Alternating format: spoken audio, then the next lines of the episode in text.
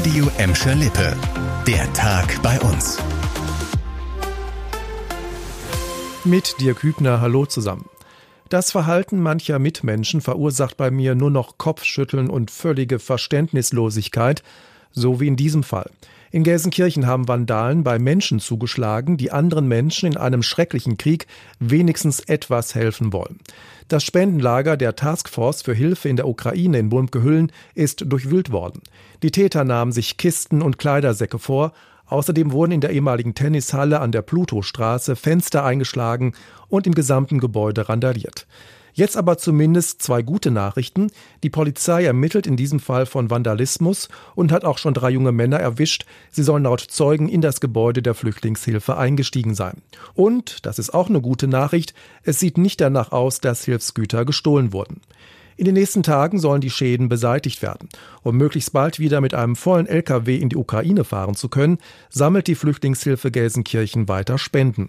Auf radioemschalippe.de erfahrt ihr, wo und wann ihr die Sachen abgeben könnt. Jetzt zu einem schöneren Thema. Endlich mal wieder internationaler Fußball auf Schalke. Die deutsche Fußballnationalmannschaft macht bald einen Abstecher nach Gelsenkirchen.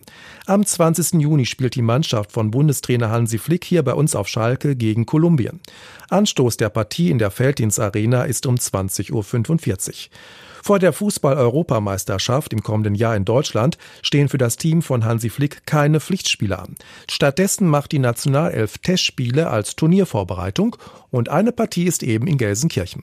Und dann werden wir die Nationalmannschaft bald auch wiedersehen, denn bei der Fußball-EM im kommenden Jahr gibt es in Gelsenkirchen insgesamt vier Spiele, drei in der Vorrunde und ein Achtelfinale. Übrigens, seit der Öffnung der Felddienstarena im Jahr 2001 fanden schon zehn Länderspiele auf Schalke statt. Zuletzt im November 2018, als die deutsche Nationalmannschaft in der UEFA Nations League auf die Niederlande traf. Zum Schluss ein wichtiger Hinweis für Autofahrer im Gelsenkirchener Norden. Um die Feldhauser Straße in Scholven solltet ihr ab heute, wenn möglich, einen Bogen machen. In Höhe des Rigipswerkes geht gar nichts mehr und das sechs Wochen lang.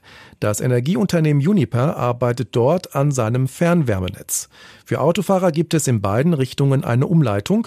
Fahrradfahrer und Fußgänger kommen trotz der Baustelle durch. Anfang Juni soll es auf der Feldhauser Straße in Gelsenkirchen-Scholven dann wieder freie Fahrt geben, verspricht eine Uniper-Sprecherin. Das war der Tag bei uns im Radio und als Podcast. Aktuelle Nachrichten aus Gladbeck, Bottrop und Gelsenkirchen findet ihr jederzeit auf radio und in unserer App.